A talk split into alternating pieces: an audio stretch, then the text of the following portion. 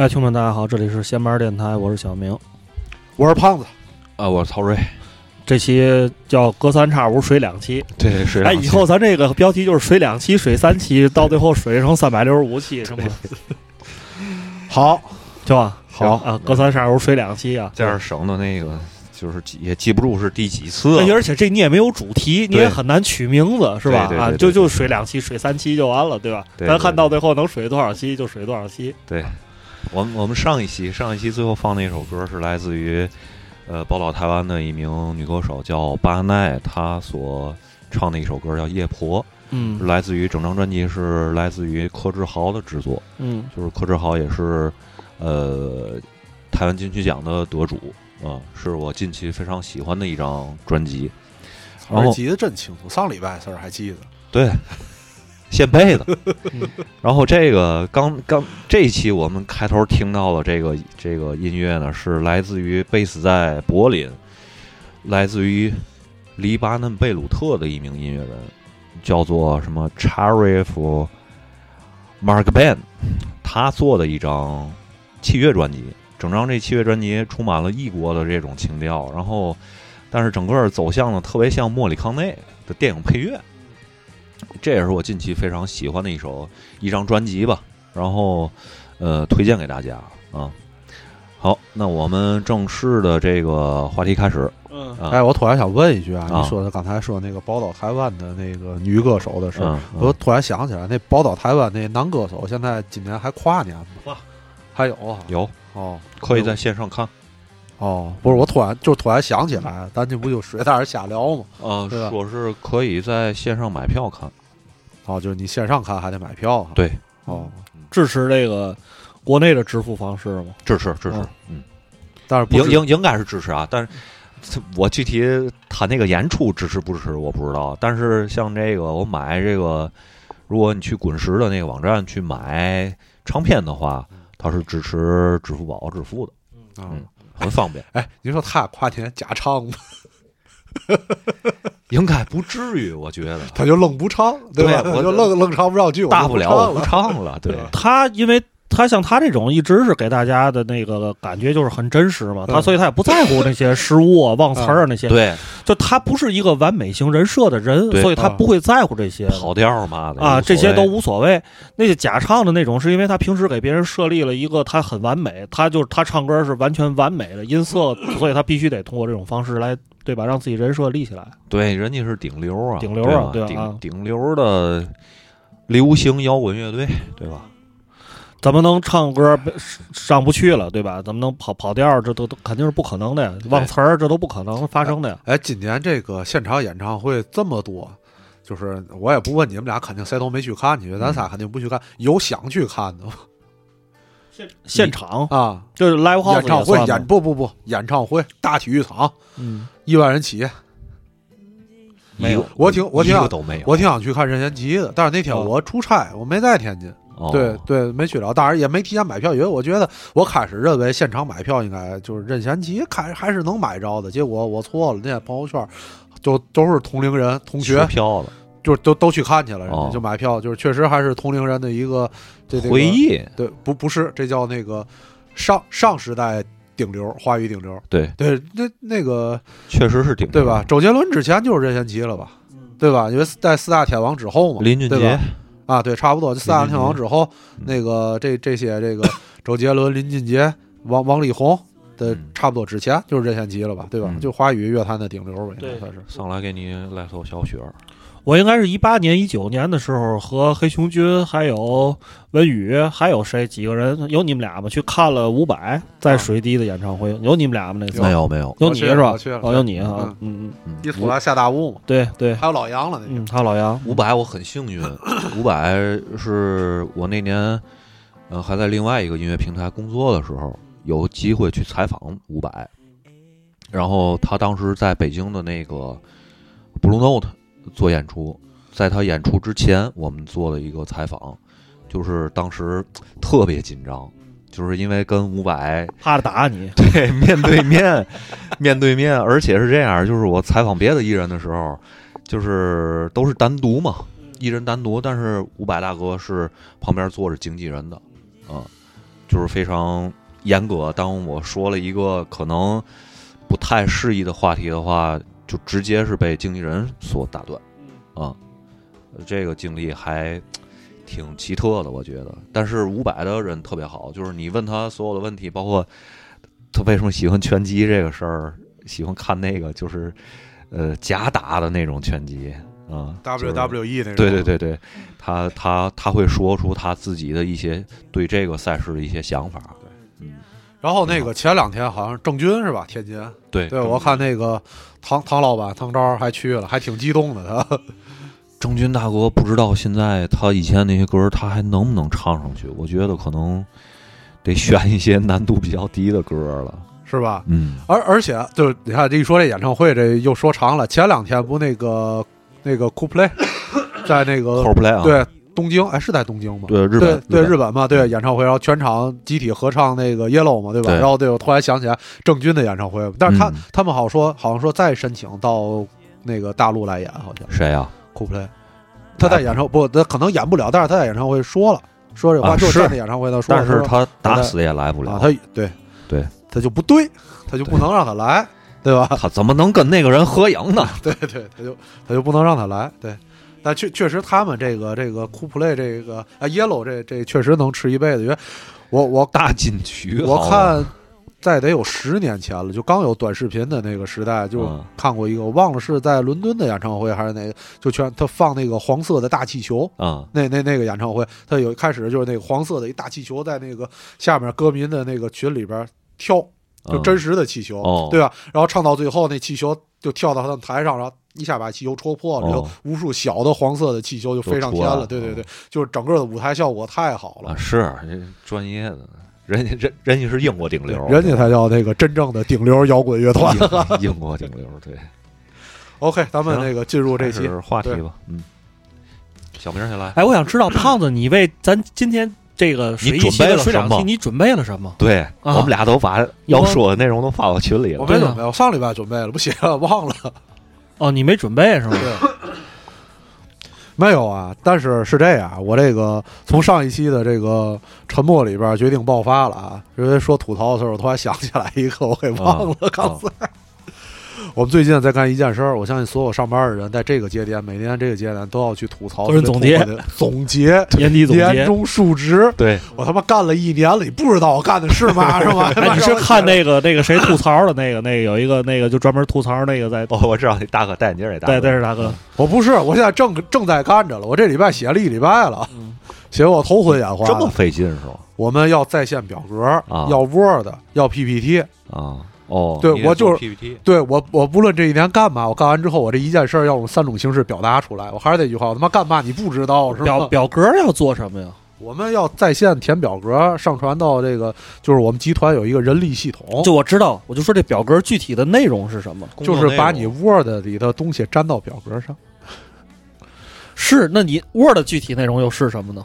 就是就是你干的平时干的那些事儿，然后写成文字，然后这个文字嗯要粘到表格里，然后粘到 PPT 里边，哦 就是这么一件事儿嗯我们是直接就你写完了，直接传 OA，啊。是啊表格就是 OA 嘛，对，，对你你那个曹睿，你们现在互联网公司也都要写这个，那但是肯定得写。但是应该不会像胖子他们这个占工作精力占这么多吧？占时反。正我那天是从下午的五点多开始写的，然后下班七点半我就给写完了。那就还还算可以是吧？对，因为、因为就是你的工作项跟你的数据，其实你日常你工作要是细致点儿，你都会有记录，你把它最后都一加就完了啊啊。嗯，然后反正我们这个就是工作总结是完了，但是数值还没还没开始，哎，那我问问啊，就你们这个有固定的格式吗？没有。你看，就你怎么写都行，对吧？对我们有固定的格式。我先说这文字的啊，啊，文字的有三大项，第一大项叫做常规工作总结、日常工作总结梳理；啊第二大项叫做项目工作进展；第三大项叫做对自己的不足与展望。啊，是我们也有这个。对，是在那个给你发的一个 Word 模板里边，这三大项就是你要按照这个三标题来写。啊，有对都把对把你所有的数字，这是 Word 版，然后那个表格版就上传的电子的那个表格，嗯是让你把 Word 写的这些东西哦要分成八到十个小项。每一个这八到十个小项占的比重是多少？你自己给自己打分儿。这第一哦项占百分之二十五，第二项你觉得干不好，少做点儿，占百分之五，给自己一个分类的分儿。然后这个不，你看就是这波的这个行是八到十行列，第一列叫做这个你干的这个东西叫做什么？比如叫做这个呃项目进展，嗯或者叫做这个学习进步，对吧？有一个第二第二列就要你干的这是什么，第三列就这是什么的内容是什么，嗯你要大概你总结一下，不叫做绩效目标。哦就你要干这个，其实想达成什么？不，还没说完了，后边还好几列了啊。嗯想达成什么，这叫绩效目标。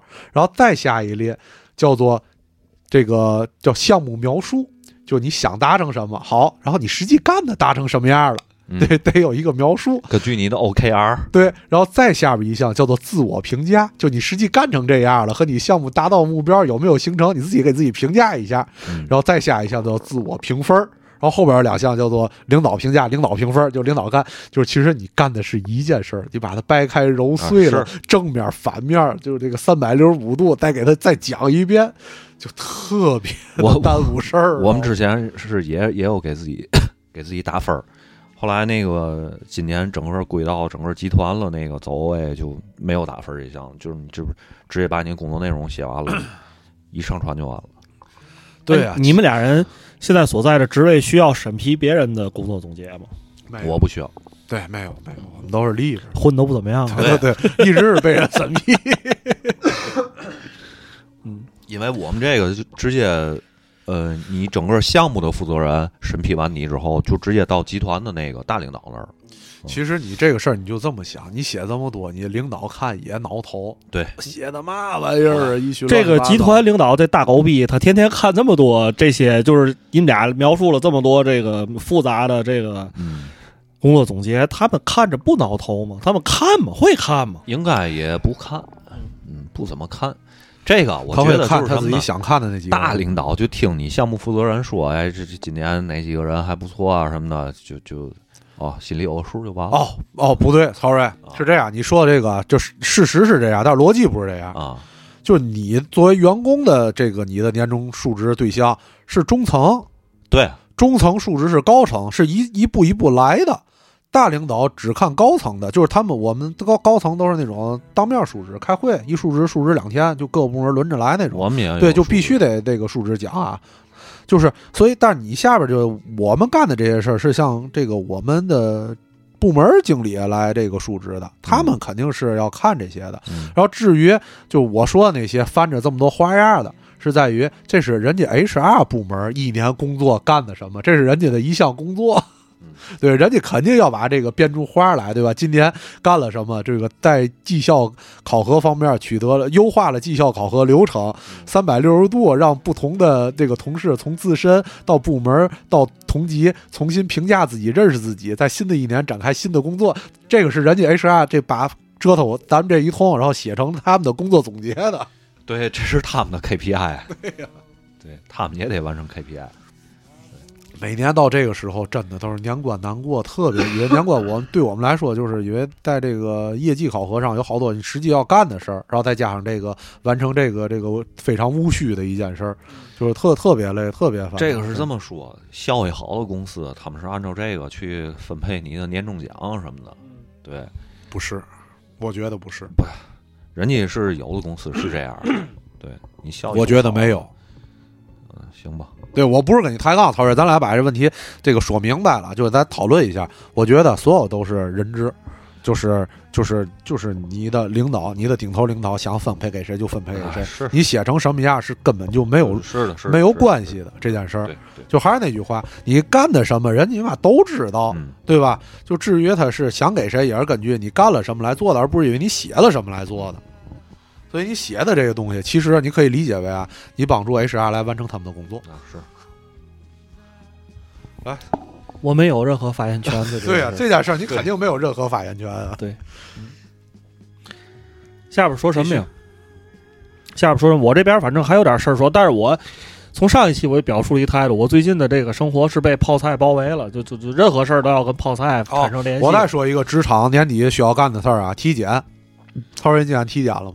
我还没有，我们好像是刚发完那个体检卡，是吗？嗯，你们体检怎么体检我还不知道，就是你发完那卡你预约呗，啊？不是，就是我意思是说，就是平时就能去，啊，还是那个我们那个体检，反正地儿挺近的，特别近，就在我们对过那写字楼。啊，，对，确实挺近的，但不能是大品牌，但不能占用上班时间，建议周末去。哦，对对对，就是邮邮件里给写，尽量安排在周末。对，但是哦，你可能平常你你比如你要那天早上到公司打个卡，然后直接去呢，我们都是这样。哦，对，就是你你可以早去，啊，就因为这体检这事儿，你还不像别的，你不是说下午抽空去，你只能早得晨拧门去，对嗯，必必须早晨拧门去，对。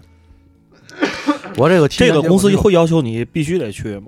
还是说你的卡给你，你自己乐意？你自己乐意去就去，你看啊，是这样，对你这个问题啊，我之前的理解，这是个福利，至少对我这个我们公司来说，可能对陶瑞他们公司来说，咱这都是福利，就是就是你可以不去，其实你可以不去的。嗯但其实，但是我今年在我体检过程当中遇到了一件事儿，让我对这个事儿有了一个新的认识。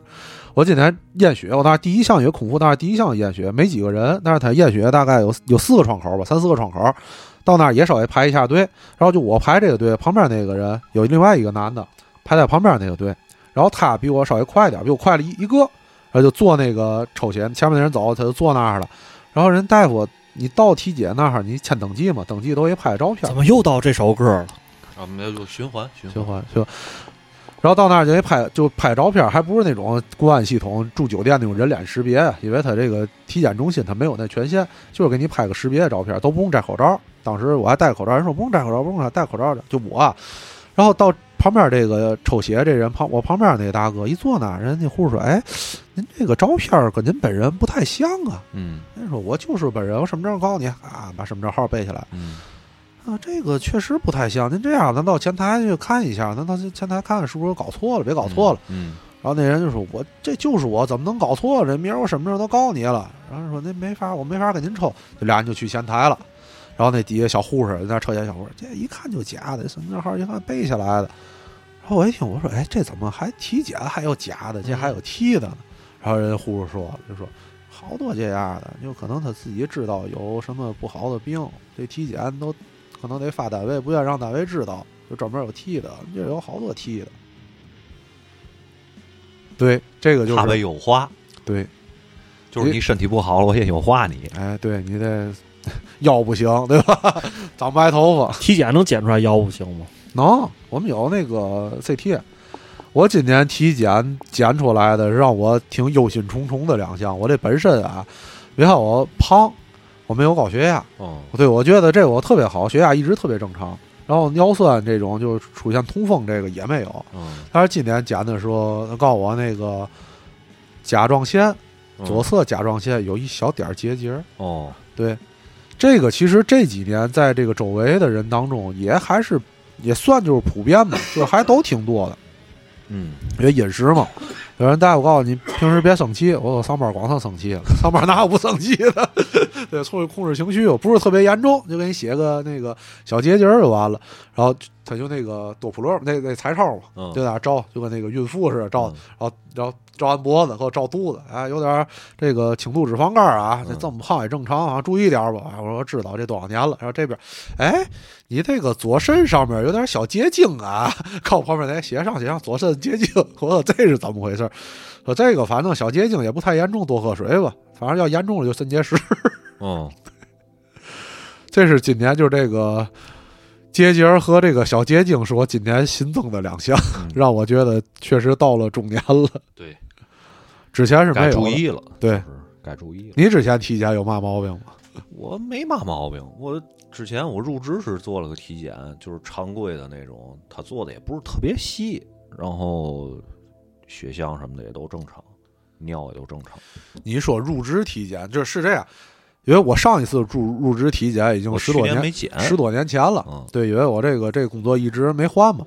当时做那个入职体检的时候，让我深深刻的体会到，入职体检又是一个江湖，又是一个赛道，又是一另外一套妈咪的事儿。啊，当时我入职体检就在我们单位后边一个，你现在想就跟小卫生院似的，嗯人家反正那儿就有入职体检的资质。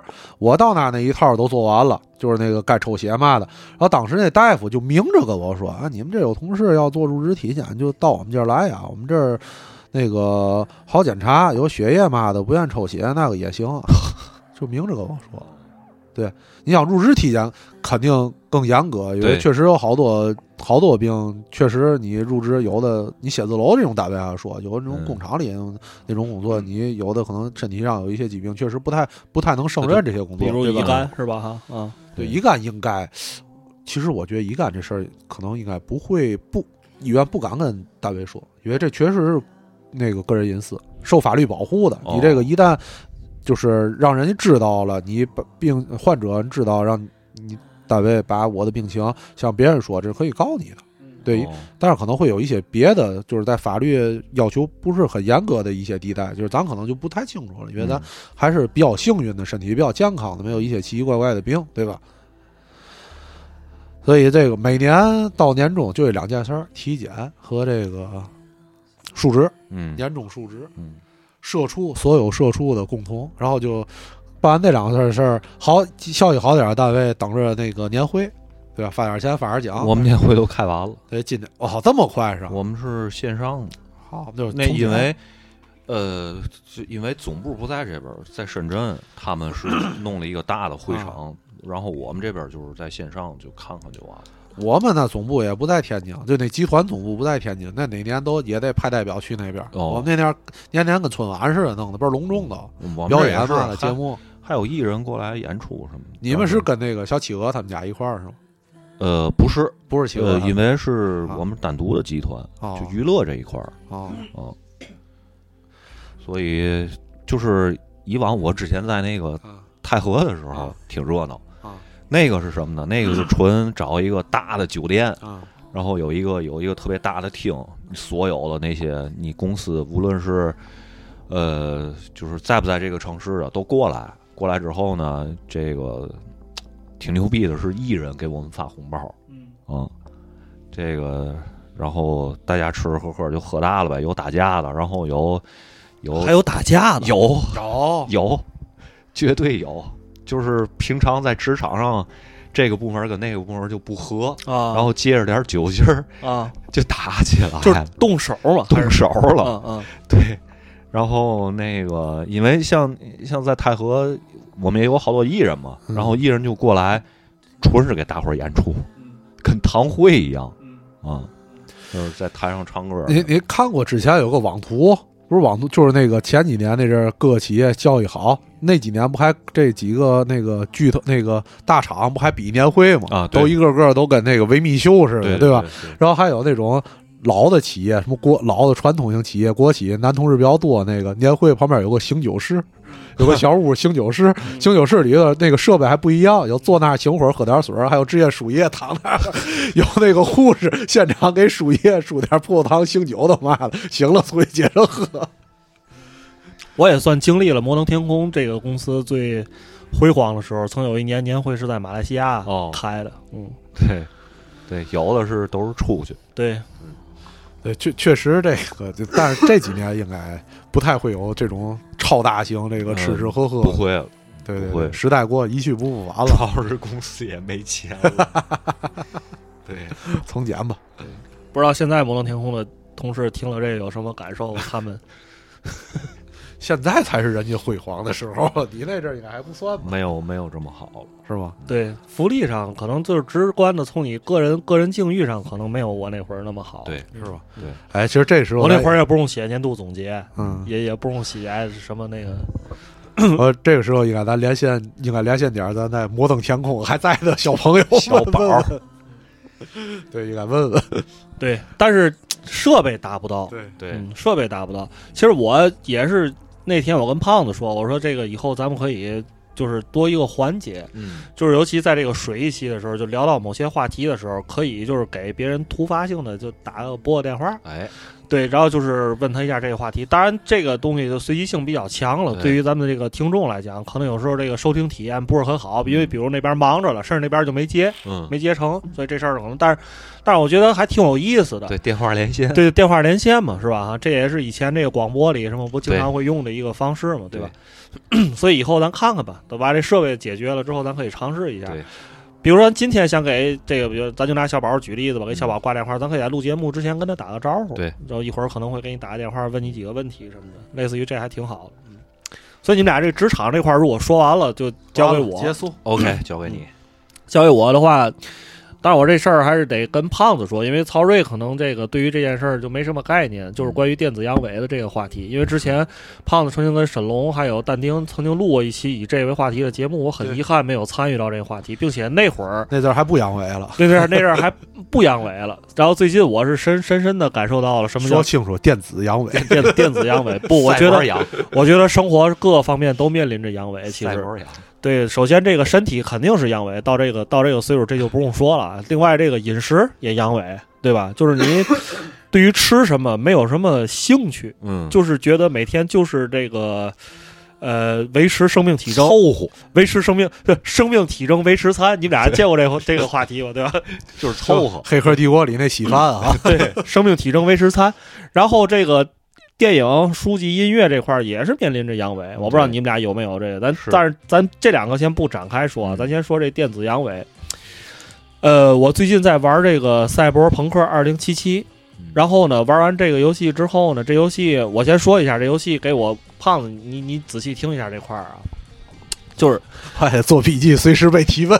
不是被提问，因为我觉得你肯定有嗯。非常类似的遭遇。嗯因为这也是波兰春驴的一个作品，在之前你也玩过这个巫十三，巫十三是你是不是到现在还没通关了？你要这么说的话，巫十三主线我通完了，我给那个大个黑骑士已经办掉了，啊，我巫十三我也通关，啊我也通关了，但是他那个那个什么血与石那两个资料片我没打，没没通关。对对，你看这就是一个问题。我判断就是说，就是这也是胖子之前给我指出了一个问题，就觉得我这人可能没有什么长性，嗯或者是这个毅力比较差，好多我到现在好多游戏都没通关，就玩一半不玩了。玩一半不玩了。嗯在这次玩二零七七的时候，我就深刻的自我检讨了一下，嗯就为什么是每次都是这样的。就是你还记得胖子，咱在玩那个巫师的时候，我记得你跟我说过一个，就是当你从第一个那个地图出来之后，到第二块地图的时候，你就会发现那个地图上。麻鹰特别麻鹰的各种点，就是一些对支线的任务呀，什么怪物了，这个就是这个地图上大概得有二三百个地点 等着你去探探索。就是你点开这地图时，你就觉得一句话就是麻鹰，这上面全都是点，你根本就去不完。所以呢，像这种三 A 大作，就是这种开放世界的自由的地图下，你经常会面临这么一个问题，嗯，就是这游戏啊你通不了关，通就是就很多东西阻碍你通关，因为有太多的支线任务。玩不完。太多这地图上的麻明的点等待着你去探索。嗯就是二零七七，大家如果就是在 B 站看这个视频的话，他们有一个著名的梗，嗯，叫华子再等等。你知道这事儿吗？我不知道。那你知道华子是谁吧？华子就是黄板公司家的千金。嗯啊反正那个咱就不具不具体的剧透了，嗯反正就是到你的那个主线剧情有一块地儿的时候，你需要去找这个华子，嗯跟这华子聊完之后，你就当时他会给你一个提示，就是说如果这个时候你还有一些支线任务没完成，嗯请先去完成，哦否则后边这个你就。就是进入主线剧情了，后边你就没有时没不给你再开放的时间了，哦你就得跟着主主线走，一直到一直到结束了。嗯 然后我就到了华子这个这个这个任务的名叫夜曲，凡是玩二零七七人都知道这人物名叫夜曲。我就到了夜曲这剧情了，到夜曲剧情我就发现我这个地图上还有那么多的地方还没去了，嗯还有那么多的支线任务还没完了。然后这个时候，胖子我就面就面临着每次打游戏的一个选择，就如果你想把这些地图上的东西都探索完，真的需要一个巨大的毅力跟一个时间去堆砌，然后你才能去完成。然后我突然间有一天，那天我就做了一个果断的英明的决定，就是说我他妈为什么每次每次这个游戏我都打不完？其实我就直接去把主线先完成了就完了吧。于是我就当时存了一个档，存了一个档之后，我就去把主线任务用了两天的时间给它完成了。嗯完成了之后呢，我就想，不管怎么样，就是，即便有那么多支线任务我还没做了，但是这游戏我主线完成了，嗯，我把主线完成了，就是我可以大大方方跟别人说，二零七七我通关了。对吧？我通关了，虽然我里边可能有很多的东西还没有尝试，所以我在面临很多游戏的时候，其实你都在面临就是这个问题，嗯就是他给你设计了太多的支线任务，太多的剧情需要你去做了，然后导致你这个主线你永远也完不成。就是你，当然除非你就一个一个一股劲儿的就朝主线走，反正我记得这个大表哥就是那个《荒野大镖客》的主线是大概他给你预算的时间是需要二十到三个小时，二三十个小时，你可以把主线完成了。但是如果你想做到全收集，所有支线都完成，可能大概需要一百到二百个小时，嗯就差这么多了，嗯你知道吧？就是主线剧情占的其实很少。是这样啊，我觉得啊，那个首先啊，我那个玩游戏，我肯定是把支线都玩完了，我再走主线。我这个地图啊，就你说那情况，我需要把这地图所有的点都灭了，我再到下一个地图。对我，我我肯定是这样的，因为我这个如果没灭完，我总怕这个错过什么。对你，你会尤其是这种剧情这么细致入微的，然后这个这么丰富的剧情的游戏，那波兰蠢驴的这些，就是你肯定会涉及到错过了很多一些精彩的内容，包括一些可能人物的一些背景，有些主线上任务的小人物 NPC 的背景你就不知道了，你错过这些，所以我肯定要是要把这些都都完成再走下去的。第二就是说，这个我这几年也是好多游戏根本就没法通关，因为这个三 A 游戏啊，就有一个特别重要的事儿，它在于它操作太繁琐了。你像赛博朋克，我玩的时候，你看那那阵儿，当刚弄完电脑、装完电脑，我就开始下那个了？我说先玩这个。当时我第一天晚上玩完，我就跟你说，我操，太牛逼了！中间有个情节，然后到后来我就玩了三四次，再后来我就没玩。为什么会造成这样的情况？就因为它的操作非常复杂。就是他，尤其是到那个训练场之后，就一上来到那个训练场之后，他教你几个流派的这个招式，然后按键需要切哪些界面，你得天天玩。就你学完了之后，你形成肌肉反应，你还得复习。就是他，对他去去完那训练场，你一出来刚考试，刚才教你那些东西啊，你就都忘了，就当时你就都忘了，你还得用。然后你这游戏你就得天天玩。你要说这一礼拜玩，这个周末才能玩，你到周末你就忘忘了怎么玩了。这游戏就特别的，就你尤其是你战斗的时候，我操，你都不知道该摁什么了，就特别麻烦。这件事造成了你就很难延续下去。明白？对这个时间成本实在是无法控制嗯。对你要是说为什么简单的小游戏倒倒容易，因为它的机制比较简单，你游戏内容也少，嗯，所以你就一只要就是纯耗功夫，就说白了就纯耗功夫嗯。对，但是这种三 A 的真的是就是你没有大把的时间，很难延续下去，嗯时间太长了。我的 赛博朋克二零七七的那天我看了一下 Steam 上，是停留在了九十九点九小时，就到目前来为为止，我那个游这个游戏我是进行了九十九点九小时。嗯然后我今年前两天因为有一个 Steam 上，你打开之后也是到年底了嘛，就像那个网易云音乐什么都会给你一个那个年个人年度总结，嗯告诉你这一年都玩了什么游戏啊等等这些。然后我看了一下，呃，我到现在 Steam 上我玩的时间最长的游戏是《辐射四》，花了一百四十八小时，哦 一百四十八小时《辐射四》哎，你觉得这个赛博朋克跟辐射像吗？很像。很像，对吧？很像嗯，而且话题又回到这个我说的这个，我被我的生活被泡菜包围了这个这么一个话题上，就是赛博朋克整个这个游戏的世界观呢，是一个跟我觉得跟韩国的现在的整体的社会啊、政治啊、经济啊特别连带特别像的一个地儿。首先，这个就是跟这个赛博朋克的夜之城跟这个首尔的形态就有点相似，或者是说跟咱中国的上海这种高楼林立啊等等嗯这种社畜生活场景、大型社畜生活现场就很像。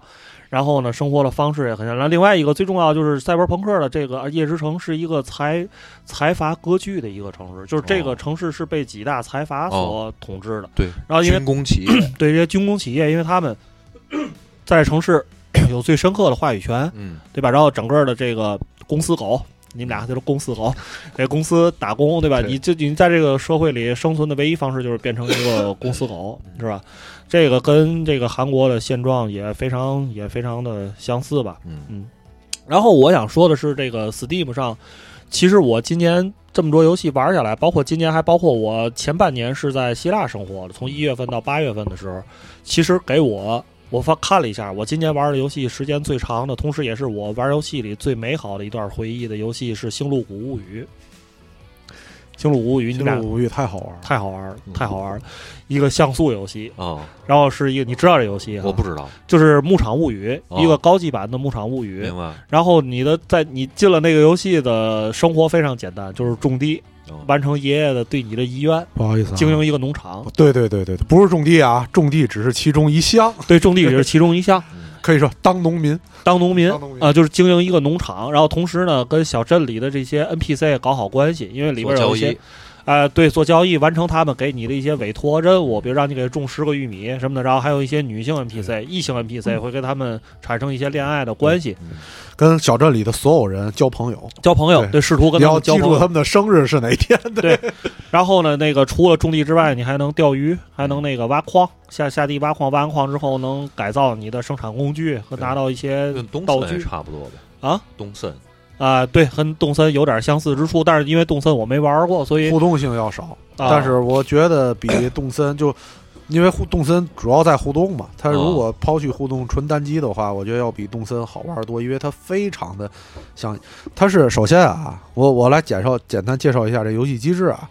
首先啊，那个它比如啊这个东西啊，这个游戏里最后你是可以生产一杯威士忌的，嗯但是你怎么来生产这杯威士忌呢？嗯你需要先种大麦，哦这个麦子怎么种呢？你需要先在地下刨个坑，然后去商店买麦子的种子，嗯然后把麦子种出来之后呢，然后你还不行，你还得种木头，种完木头呢，因为你砍完树才能有橡树生产酒桶，对哦。然后有了酒桶，有了大麦之后还不行，你还得生产蒸馏机，嗯。对吧？就所有的这些工这些过程都非常的细致，然后在游戏的时间里边是以年为单位嗯。来进行计算的，就让你深入的体会到这个一个这个所有咱们生活当中日用的这些东西生产出来是什么样的，然后这整个的体育就是赛博版离子器，哦。然 然后你这个游戏还支持多人同时在线，以及在同一台电脑上进行分屏操作。哦。然后我就跟那个我媳妇儿俩人，我记得那会儿是在希腊的时候，嗯就是真的就是有一有一个词叫干，打游戏就是干，天天干，有大概得有半个月到一个月的时间吧。嗯就是生活除了每天日常的生命体征维持、睡觉、吃饭之外，剩下就完全活在那个世界里、哦啊。但是就是说，比起这些三 A 大作吧，这个为什么要说起这个游戏了？就是说它根本性的区别。胖子，你觉得这些三 A 大作跟这个游戏就是有什么让就是我刚才说的那个问题嗯，它简单啊。它简单？对啊嗯，它让你入手非常简单。钓鱼，嗯我在这里边是钓鱼流，每天就钓鱼。钓鱼很简单，一个动作你就往河边一甩竿，然后看那个图标，啪一点一点嗯就 OK 了，你不用记住任何东西。嗯对，所以让你我有只要有时间，我就可以拿起来它，我不用再想它怎么操作什么的，我就来进行我的生活就行。而且它给你的反馈正反馈也很明显，就不像一些简单的游戏给你正反馈，可能你干完这个就是一些数值上的变化，它不是。嗯你钓完鱼，你每天钓的鱼都是不一样的，有一些嗯特种的鱼，嗯然后你会去每一种鱼能你的烹饪的方式都不一样，它给你的正反馈很丰富，嗯所以让你特别感兴趣。嗯我明白，就是也就是说，现在这种三 A 大作，它有一定的技术性的操作了，已经是吧。嗯嗯，而且这个生活跟你现在在城市里的生活反差性非常的大，就是让你能够真的找到一种世外桃源的归感觉。对，包括这游戏虽然是一个像素游戏，但是那个音乐啊等等这些设计还是挺出色的。挺哎，那你最近玩送快递的那个游戏怎么样？送快递的那个游戏，我哎呀，那个游戏我不是你感兴趣的吧？不是不是我我还挺喜欢的，我啊。就是已经初期的入门了，但是呢，因为这个游戏我是我是那个玩的盗版，然后玩到有一块儿的时候，胖那游戏啊嗯。闪推那块儿过不去。有，陷阱啊，对，那版本不行，啊连接不上了。对。啊就就咱那个蔚蓝不行啊，对，导致我戛然而止了，这游戏哦。就完了。玩时间长了。玩了五五六个小时啊，反正啊就是教新手新手关已经过了，嗯，就是教学关已经过了。我看你那天已经看见王人了，是吗？什么谁吉尔摩·德尔托罗啊？？对对对，哦嗯嗯，哦，里边还有那个他扮演是吗？对，那里边全都是明都星，是真人。全都是明星。嗯，嗯，还有麦子叔是吧？对，嗯，是要翻拍电影啊，要拍电影对要拍 A 二十四马上要跟小岛秀夫合作，跟进了哈，死亡搁浅了。对。啊，一大新闻，我是吗？嗯。就那个在中国中国叫那个美团外卖啊，对，荒野版美未未来未来版美团外卖，世界末日版美团外卖。嗯，而且胖子就是我，我下边想说一话题，咱俩可以聊聊咱那个去威海的这个啊。旅程吧，嗯对吧？而且你看啊，我就感觉不管主动被动的，我的生活就是被泡菜包围了。去了威海，发现威海是一个 泡菜世界，泡菜韩国城。泡菜世界，知道吗？泡菜世界，对，因为威海嗯。打好多年前就有什么韩国服装城什么的，嗯因为我记得那阵儿我妈上班的时候，嗯。呃，就带团出去旅游嘛，嗯。然后她她在那边就是去威海，然后买的那个衣服嗯。都还挺时尚的，对。我记得还挺清楚的这件事。那就是被泡菜包围了，也不知道为什么。最近可能不知道是我这心理暗示。咱那个去完威海之后，我回来就是咱去的不很匆忙吗？这计划就也不是很匆忙，就是这个就是也没咱临时性对对对，不做什么决定嘛。但回来之后，我看了一些视频，才知道威海是全国第一个就是宜居城市，就是被联合国评成那个宜居城市的嗯。然后咱去的这次体验是确实真的宜居，对真的宜居。对对我这这地儿我也去过，这个城市的这个你你也去过我去过，嗯，我打算春节之后再去一趟。再去一次哈。但是是还是我上高中时候吧，是是去过一次。是不是要比烟台好？呃，对对对比烟台好比，烟台更宜。但是烟台也不错，嗯也不错，嗯嗯，就是八十五分和九十分的区别，不是那种六十分和九十分的区别。对嗯这两天那个网络上就是又那个威海大雪，对，咱去那天也下大雪了，对，对，然后 变成北极了，对对对，我操，看威海大雪太牛逼了 那视频看太吓人，我都觉得这帮拍视频的人太可敬了，我操，都要被卷走说说你们俩去威海这趟感受呗？其实我不管，就是说在国内吧，去大部分城市，我都会感觉一种强烈的。我不知道在这儿我要说这个的话，咱一些咱天津本地的朋友可能会有点不爱听。我都觉得任何一个城市的都比饮天津强食都比天津强。对，你看我替你说，这都比天津强饮。食饮食结构，嗯饮食结构，我真的就觉得天津的饮食饮食很差。但是可能生活在北京的人说啊，你们天津还不行，那还北 我们北京天不都吃粑粑了吗？对吧？是吧？就是说这个，就是因为尤其我也看到很多这个博主啊，包括身边的朋友，就是说能看到他们，就是因为我也在北京有一些朋友嘛，就会周末来天津消费来，周末来天津享受一些生活来，包括之前。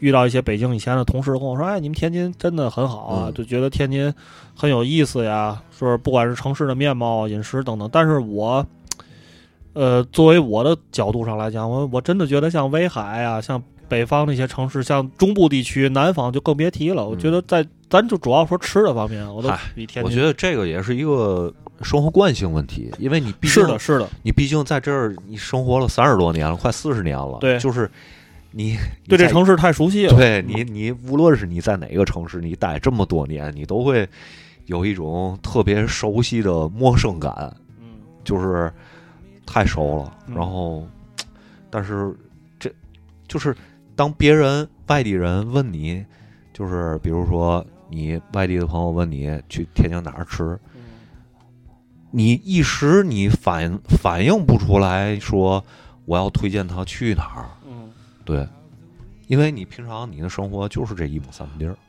嗯我我那个表达一下我的观点啊，就是这个以小见大一点，就早点来说，这个天津也是比较火的，这这今年热点来说，就早点这一件事儿来说，首先啊，那个我先说明一下，嗯我是在这个饮食上非常有包容度的一个人，也非常愿意在饮食上去探究各种神秘的未知的东西。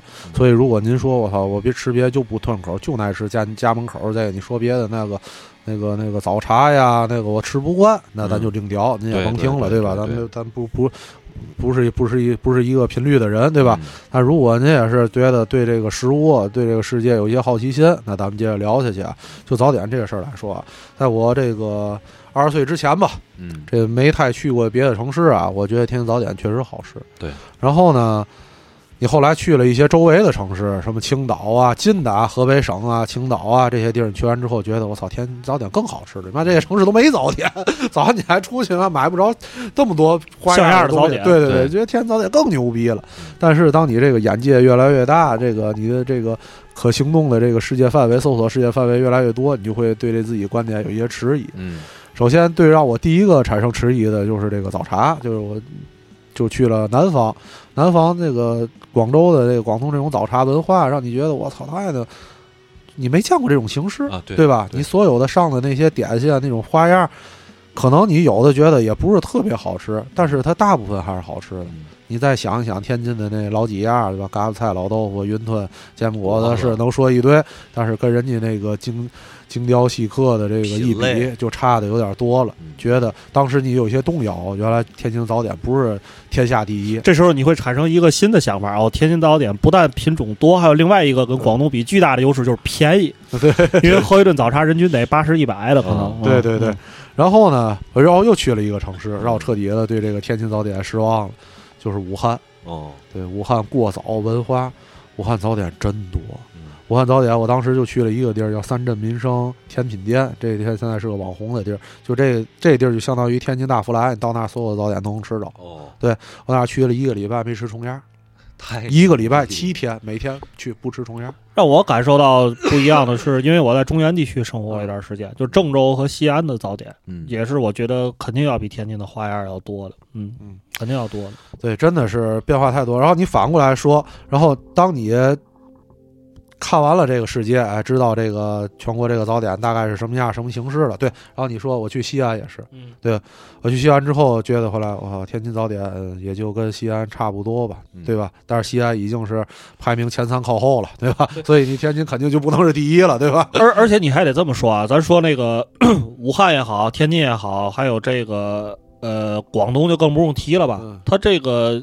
都是属于有水，因为武汉有长江嘛，嗯。或者有海的城市，它本来的它的物产就相对更丰富一些。嗯。其实你像西安跟这个河南都属于中原地区，嗯。其实物产相对没那么多，嗯。就是它可可发挥的花样不是，但是它用各种碳水，用嗯各种这个米也好，面面也好，嗯。其他那些东西也好，去然后却花样更层出不穷。我觉得这其实更难得。比如说，你说天津啊，行有糖。糖果子有什么 油条是吧？有这这些等等这些，并且你们有没有发现，其实很多早点现在这个新出来的都不是天津的，嗯。比如说烧饼里脊，嗯。这个其实咱你要问你咱小时候肯定没有没有，对咱小时候没有，上学是有，上学以后有了，对对吧？对这个包括现在可能有些人选择这个早点吃这个板面，板面也不是天津的东西，也是后来才融入咱们的生活，对吧？嗯。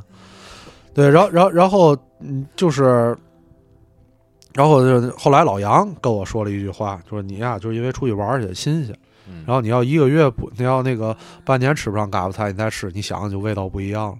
所以这件事儿就非常揭示了为什么天津人觉得天津早点好吃，包括我现在也觉得好吃，是因为就是吃顺口了，这是一个乡愁。对它作为另外一种形式，在你的记忆当中，那个留下了痕迹，但并不是因为它多么的优秀而留下了痕迹，是这个道理。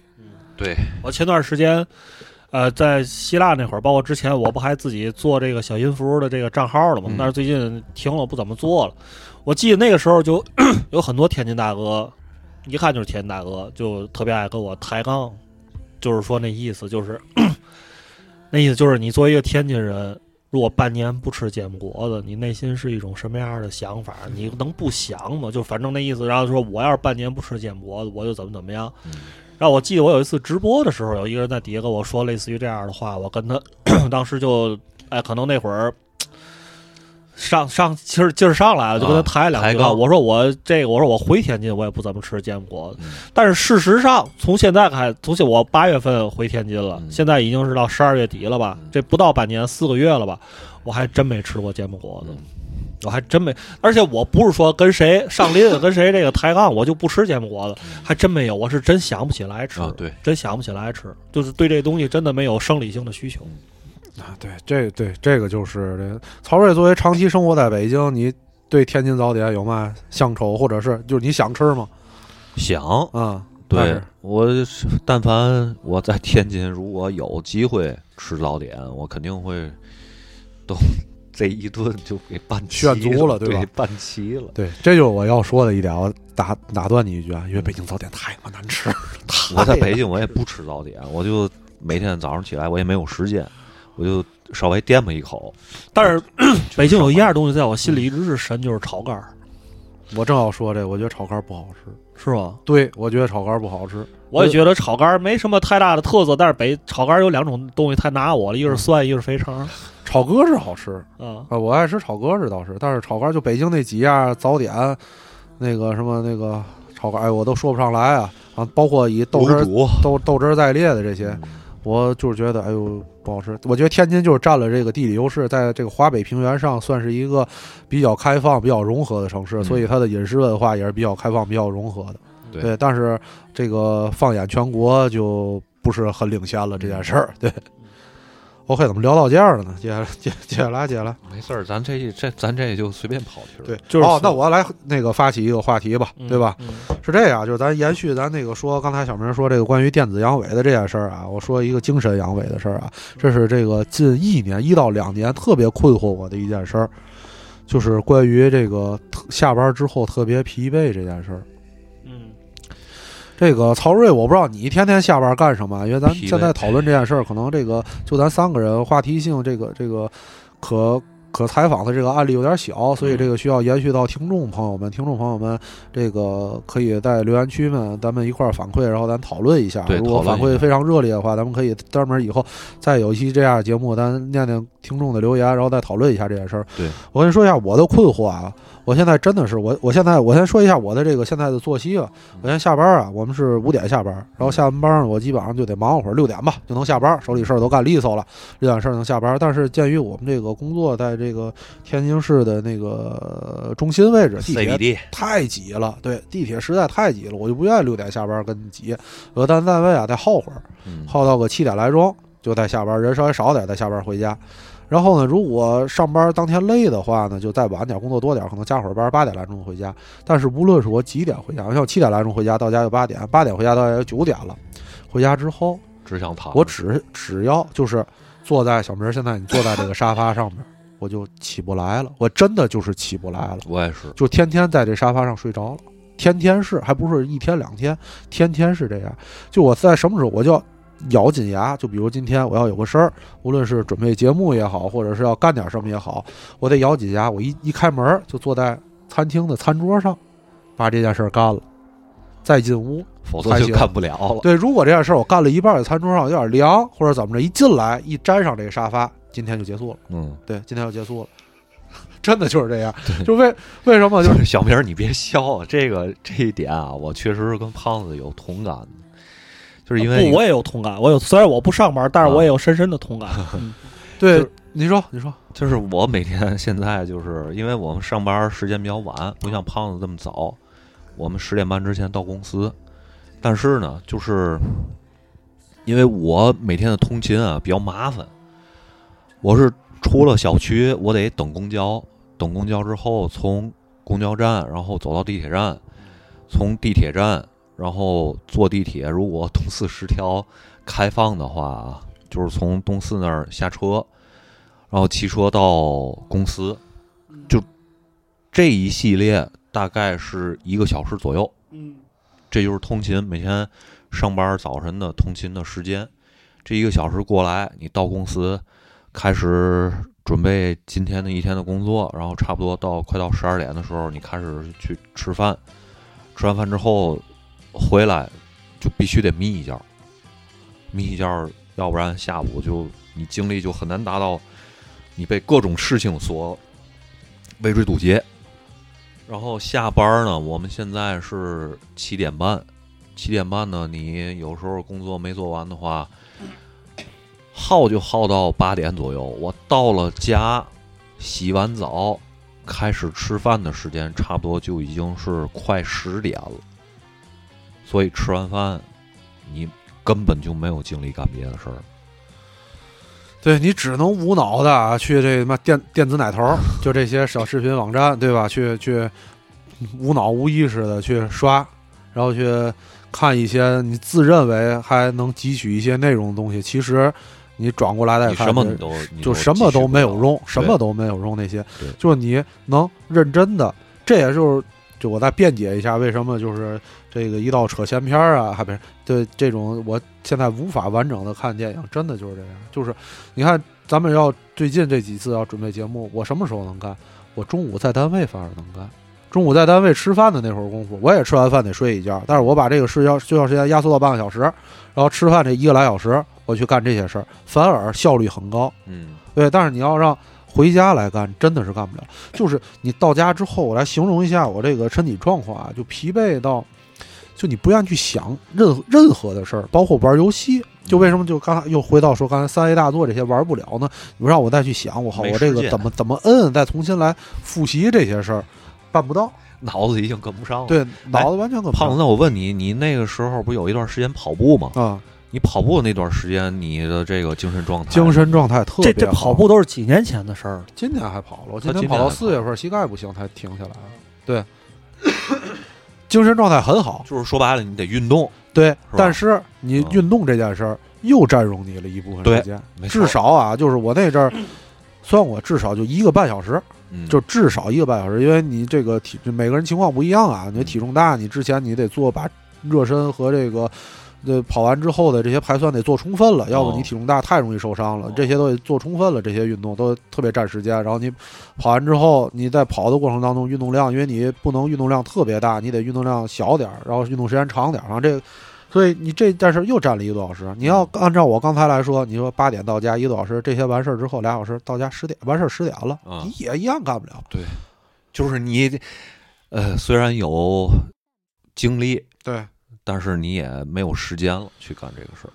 对，这个还在于还是在于咱们现在这个状态，没有家庭，你还不对用回家哄老婆、哄孩子，对吧？不盯着孩子学习这些事儿对吧？你还坐半个小时抽烟，对啊，你就把这些所有的、所有的这些都排除了，然后这样啊对。对，但我觉得啊，这个一部分原因是在于，真的是人到中年了，你的嗯体力精力达不到了。你年轻大小伙子，你上完班晚上出去玩去，一点问题没有，对吧？那阵儿咱二十来岁，天天泡海伦斯那会儿，也 也不绕累，对吧？对吧？一下班就奔那儿，奔完那儿闹到两三点，转天还上班，嘛事儿不耽误，对吧？你现在确实达不到了体力。但是我觉得可能除了这个原因，还有其他原因，但是我说不上来，因为我确实是也是找不到这个原因，无法解决。我觉得就是麻木了，那个人的兴趣点各种东西无法刺激你了，就是你对你对这个生活的各方面的感知的刺激度全面下降。但但其实，但是照你这个角度来，照小明这个角度来说，但是如果看一部电影或者玩一个游戏，一样会让我特别的兴奋，尤其是我有电影的话，但是确实就是坚持不了那么长时间。嗯我现在基本上一部电影在家看，肯定看两遍，一遍绝对不可能的。对，一个半小时九十分钟，你把这坐在这儿，你后半截不睡觉，那绝对不可能的。我肯定啊，你不是说看两遍得分两次看完，分两次看完，对对，分两次看完，就肯定半截睡着。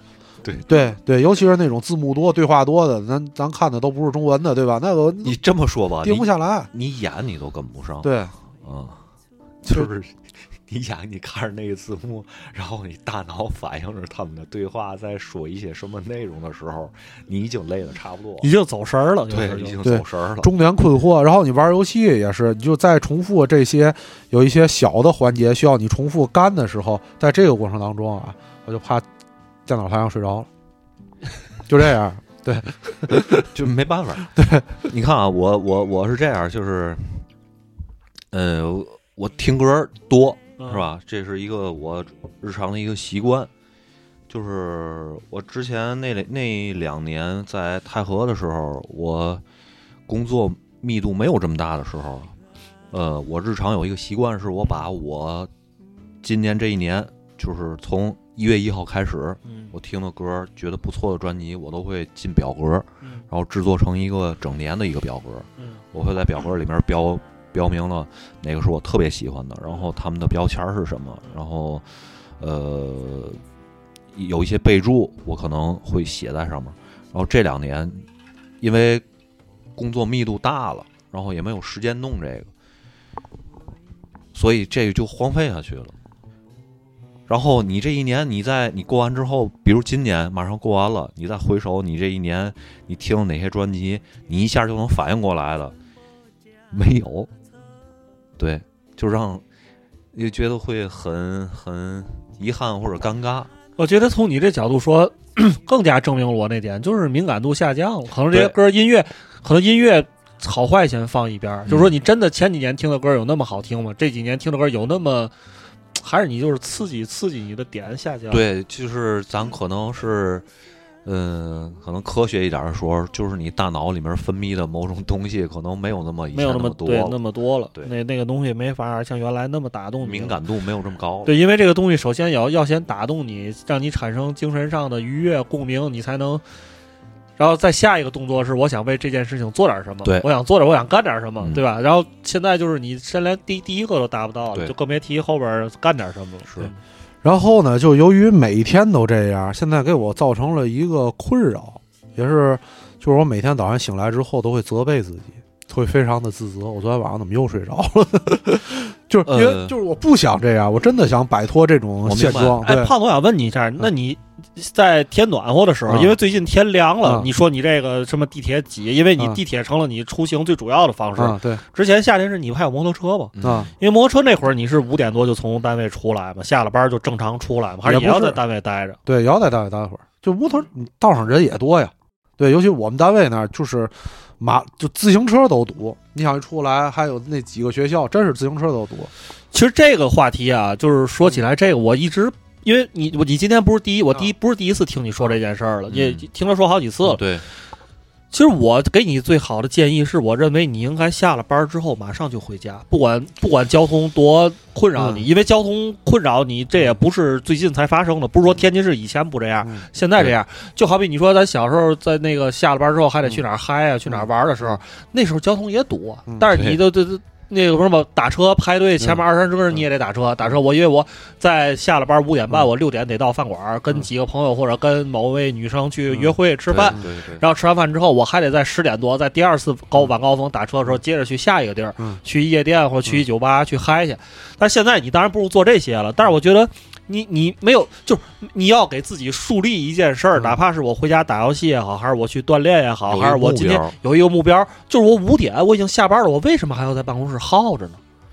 对，你看啊，我就是来做一下解释啊，为我这个行为啊，就第一啊，就你下班回家，你除了玩这些事儿，你也没有必须让你回家的事儿。就你刚才说，那些，我知道。所以你得树立一个不不，第二第二是这样，就我这会儿功夫在单位，并不是说我在那儿耗着还干我知道，你跟我也说过，我完全了解。你不吃你那胡萝卜吗？蒸你对那鳝鱼吗？对，然后就这些事儿有这么重要吗？但是我如果不干这件事，我赶到家里来干，然后就啊把这个、这个回家的时间提前了，到家最后干完这些事儿也是那个时间才能完成，就一呃，样的我觉得，我觉得不是的。是吗？就咱换句话说啊，啊我因为我也没有要责备你的啊意思，你说这些事儿完全能理解，啊但是我只不过就是说，咱们能不能换一个角度去思考这件事情？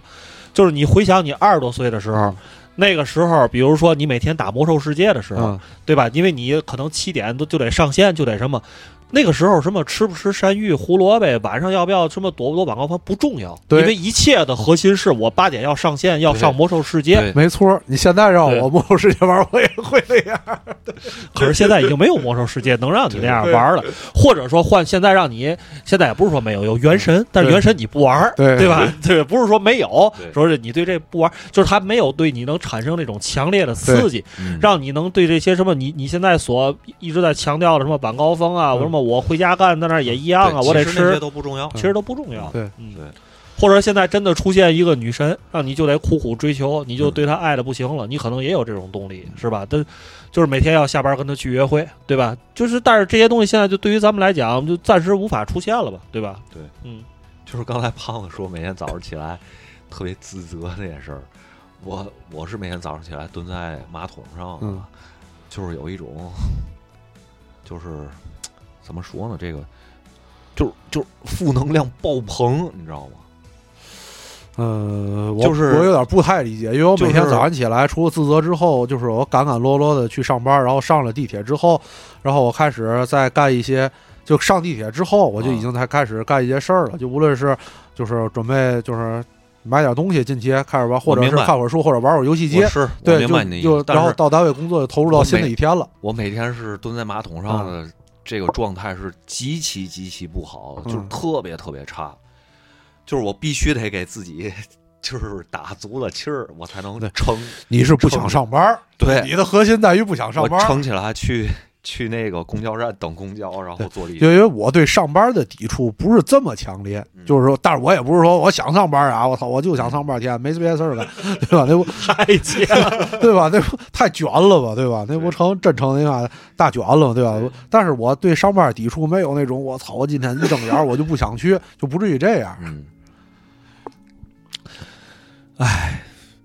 就我觉得咱们以后这个这个隔三差五水两期、水三期这话题，就是不要每次都陷入这种咱们三个这个中间人负能量负能量，因为我我觉得。首先，咱们要做这件事情，不管是做电台也好，还是说给观众、给听众的一些正向的反馈也好，或者对于咱们自己自己来讲，还是需要生活尽量向上一点，寻求一些改变的，是吧？但是咱每次如果这个节目到最后都是传达出咱们三个人非常麻木、非常的困惑、非，常我觉得那样不太好。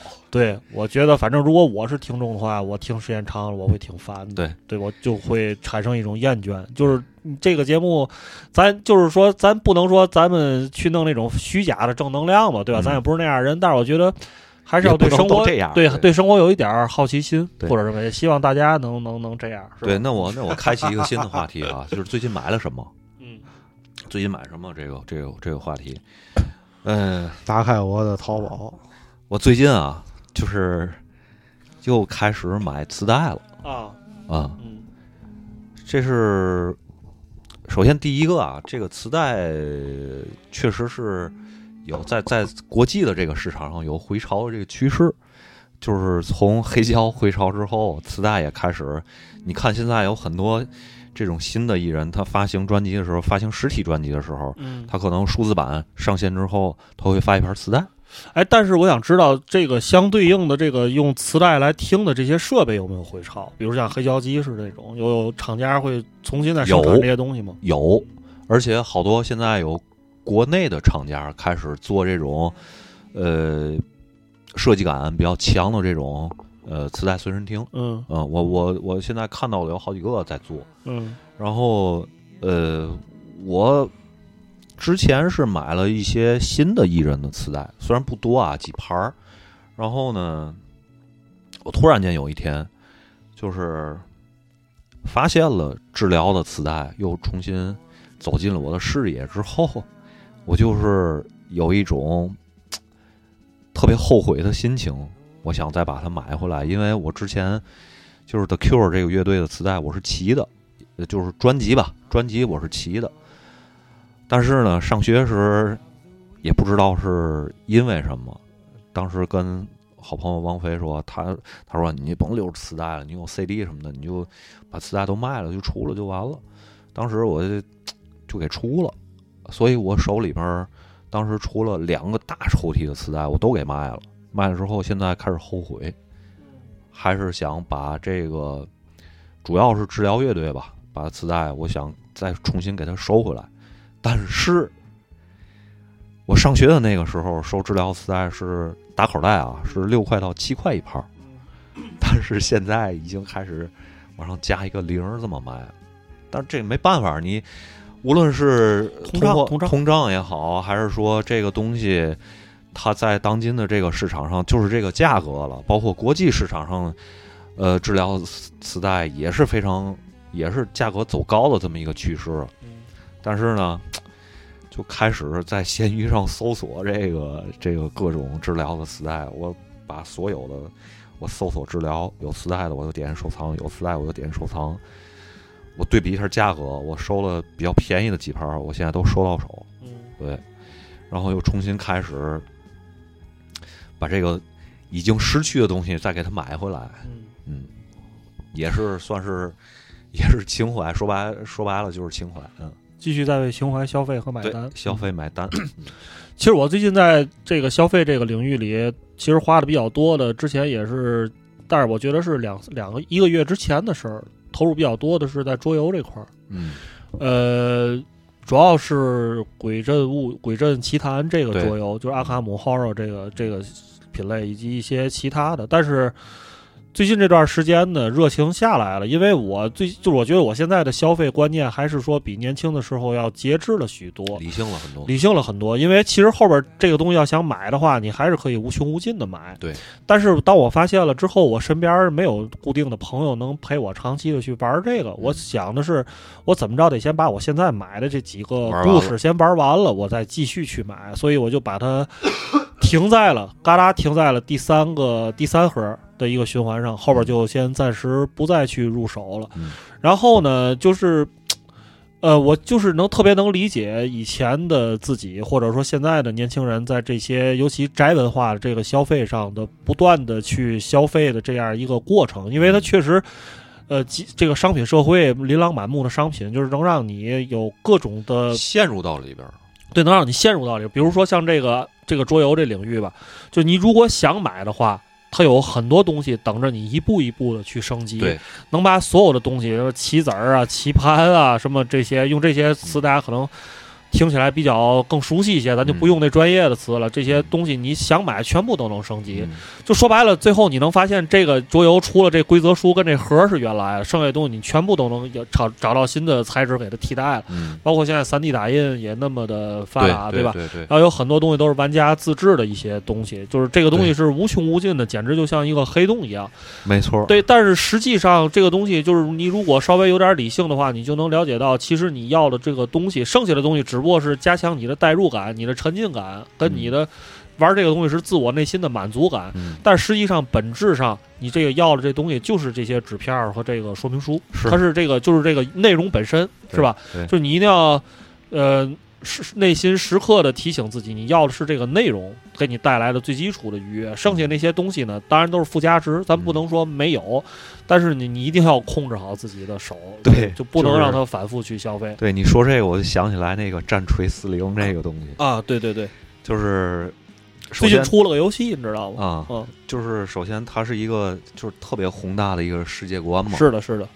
然后在四零 K，对四零 K 征战宇宙，嗯，然后有一个我我我不知道那个具体那专业词儿，周围有人玩这个大统领啊，没有，但是我会看一些，呃，有人弄这个，就是玩棋子儿，对，买棋子儿，对自己做，做棋子太牛逼，就是他做这个棋子儿，包括做这些道具啊，它是一个做模型的过程，是。然后到最后发现不玩，变成了做，对，因为没有人玩，对，太复杂了。就是你整个这个，你比如这一个桌子上啊，一个大桌子上，你做了一个大的场景，然后上面是你做的这些棋子儿的模型，你把它整个摊开，你会发现，我做了一个类似于高达的那种那种模型的场景出来，对，就是它已经不是一个游戏本身的概念了。花了三百二十四天，终于把这棋盘做成了，然后发现规则更新了，对，又要买新的了。我操，这些都都作废了。这个它不像《龙与地下城》啊，到现在可能是第五版规则、第六版规则，在漫长的二十年中，这战锤好像每年都有新的东西会更新。对你完全跟不上溜，你知道吗？没有极大的财力。包括那个就这个品类吧，它还会出玩具啊，就是出成品玩具。就是一个消费黑洞，这个呃无穷无尽，我操！太但但是战锤这个没有影视作品的东西哈。呃，对，小说主要是小说，小说是吧？对，嗯，游戏有，漫画有啊，最近新出的呀。哦，我知道，哦哦，对对，行商浪人对对，好多对。对，但是就是对这个战锤世界就是有点陌生，就知道有这。但是不是？但但战锤有很多游戏啊。但是我说最近发行这游戏是属于我感兴趣的门类。CRPG，CRPG，行政对对，确实因为好之前也有好多，就感感觉它的形式就这个形象上跟星际争霸挺像的。呃，对，很很像征战，抢夺资源。对，但是它这个世界观肯定要宏大多。我听那个小米讲过一下，对，我也看小小米讲的那小米米莎，对对对，小米米莎他讲了一下，对，对，他会有宗教的背景，嗯，然后那比较符合曹睿的胃口，确实。对，然后我在 B 站上有一个 UP 主叫大旗上校，我知道这是最专业的战锤四零 K 博主，对，就是你看他其他的那个那个合集哈。就是三十个、四十个，他把好多做的那个这一个系列的，包括游戏也好，影视相关的这个视频，他都他都做成一个合集。嗯你再看战锤四零那个，好几百个，对，好几百个。好几百个视频。对我，我最近也是从这个 CRPG 入坑，然后我最近也在看。对，嗯然后胖子最近消费有什我给你，么？我给我给你清理了一下，我看了一下我这个消费清单啊，基本上都特别日常。但是有一个新的领域是我这个今年下半年双十一之后这个新涉足的啊，我觉得还挺牛逼。我这个买的这个东西产品的这个照片啊，就特别震撼，没法给你们展示。我我我给小明看一下，小明看那照片行吗？是这日本的良品是不是吧？这个，肌肉大哥这个，哦哦哦哦，看见了看见了。对，这是一个泡脚包，泡脚药包，男士专用，艾草生姜。然后这个图片就配合跟这个所有的这个那个男性这这是什么呀这个这 PC 用品，这哦那个那那那叫嘛？那电源。哦，对，然后这个照片就是那个上面一个就是 PS 的一个非常强壮的肌肉男的胸肌和腹肌，然后这个料角包能实现的这些作用，什么地道药材、强劲筋骨、舒舒心活血、增加体能，反正看着特别神，就觉得。就我我所表达就是，我现在所有的消费都日常消费，就真的就是除了今年这个大的 PC，就除了一些电子产品吧，最近这个年底了，有点蠢蠢欲动，想购买一些电子产品。除了电子产品，剩下就都是日常消费。你最近这几个月在这个 Switch 上有新的投入？就新买了那个马里奥传奇嘛，啊，对，然后昨天冲动，因为最近不那个那个大促嘛嗯，，Switch 那个 Steam 那个 Switch 也是大促，嗯然后买了，哎，昨天买的那是哦，最近小号专家可以明天一块儿玩那个，就拿那个吹小号，现在倍儿流行。哦对，就是也没有买过它，因为有了 PC，这个基本上就不开了。嗯，，对，就基本上就都电脑了。那嗯大作还得拿电脑玩儿。嗯然后今年一直在这个反复的告诫自己，买完了没有用，买完了没有用，不要乱花钱的一个东西就是电子书。嗯对，就之前，而且我之前还有一个，之前有一个那个 Kindle，然后一直就是作祟，心里念头在作祟，想买一个新的那个电子书。是吧？对对对，想想买一个新的，哎但是你，嗯，你都买哪种电子书？那就哪种品类的啊？电子书？我都是学习版，听懂嘛？有学习版吗？明白。啊，祖国版，对，我也国版，我我我 Kindle 是那个 专门看漫画，我也都是祖国版，祖国版。对你，因为你漫画你肯定都是这样，因为国内授权的非常少。对我我我得你你没你比如说《杀手阿姨》这个漫画，嗯它在咱这儿肯定是要被禁的，嗯对吧？你只能通过一些祖国版的一些渠道，对就是那个下载下来。曹睿前两天看那个动画片儿，特别爱的那个《捕手之说》，普泽呃，普泽之书普泽之，对啊他的那个，你你前两天看的是什么？民王冥王对吧？布鲁托，对我本名，对那个他的所有的作品，我都是在那个 Kindle 上看的，哦，是让我觉得他太看看漫画太舒服，太好看了。对对，我我最近在看那个阿基拉的漫画，对，对我之前没看过。而且这个东西为什么我一直在就是想买呢？就想买个新的，不是想买，就已经拥有了，想买一个更新一代。但是觉得，首先觉得老的绝对能用，绝对不耽误。嗯，然后那个想买新的，肯定就是消费主义在作祟。嗯然后第二就是确实这个东西在众多的电子产品当中还是有点用的。你上下班通勤这个东西还是很方便的。总对因为我前一段时间就是在看纸质书，嗯，然后你在上下班通勤的时候，尤其是地铁比较拥挤的时候，确实没有这电子书方便。嗯，对，电子书你拿出来就是就一看，看完之后一扣，往手里一拿就行。纸质书有的挺大的，然后你看到哪页再翻，尤其是你在翻开的这个过程，看的过程翻开的时候，你在地铁人多的时候，你根本就翻不开。嗯，对，电子书就显出了它的一些优势。然后在你这个刚才我们所说的重复的这个每日每每日无限重复的这个循环当中，给你的生活增加了一些小小的色彩。生活螺旋，对。对，然后哦，别的电子产品就是其他的，就是大众消费类产品嘛，换手机。就换手表，手表，手表，电子手表，今儿刚换的，对，对。还没够，还没还没来及跟跟他们俩显摆了，对。吧？就是就是就是这些，就是日常消费，就是以为就是你看小明刚才说说的那个桌游这一类，就是你太长时间没有一个新的这个兴趣品类让你往里头投钱了，嗯，对吧？你比如你突然之间啊想钓鱼了，对吧？想入坑钓鱼，对吧？你得这个什么叫他们叫什么路亚是吧？对对你得买杆儿，对吧？这些家伙事儿你也凑齐一套。就跟前两年这个口罩之前，我们这个露营，对对露营，对吧？家里消费了一阵儿对消费热热情消费了一阵儿，我靠，家里那些东西到现在还都留着了。对，这没有一个新的这个消费的方向了。所以咱们 就是那个有台啊，有台不赖不赖电波那个赵大宝，他就钓鱼，然后就是他每次钓鱼啊，钓完鱼之后又给那鱼放了，我不不太都这样，是吧？都这样。现在都是这这种，不不不是往回拿了，是吧？嗯不是那个环保四四斤高高，二斤高高的，这还绕两条了，不是那会儿了。不是这个环不环保的问题，啊没人吃。哦，我我觉得就是几个方面吧。第一，现在鱼也不可能像那阵儿这么大了。嗯对吧？你钓鱼那小个儿，第二你还回家得收拾。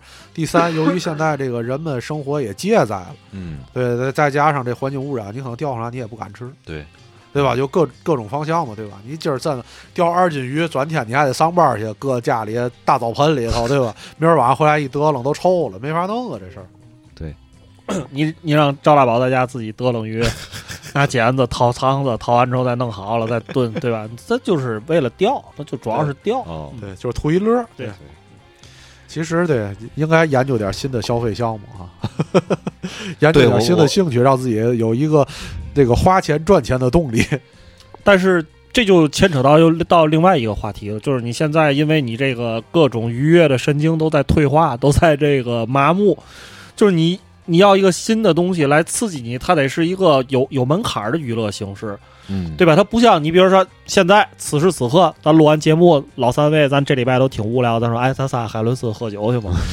你要换二十一岁的咱们，走啊，去呀、对吧？别管是你为了喝酒，是为了拔骰，是为了是出于各种目的，你都马上就走啊。对，我现在要说这，你们俩肯定认为我是神经病，对吧？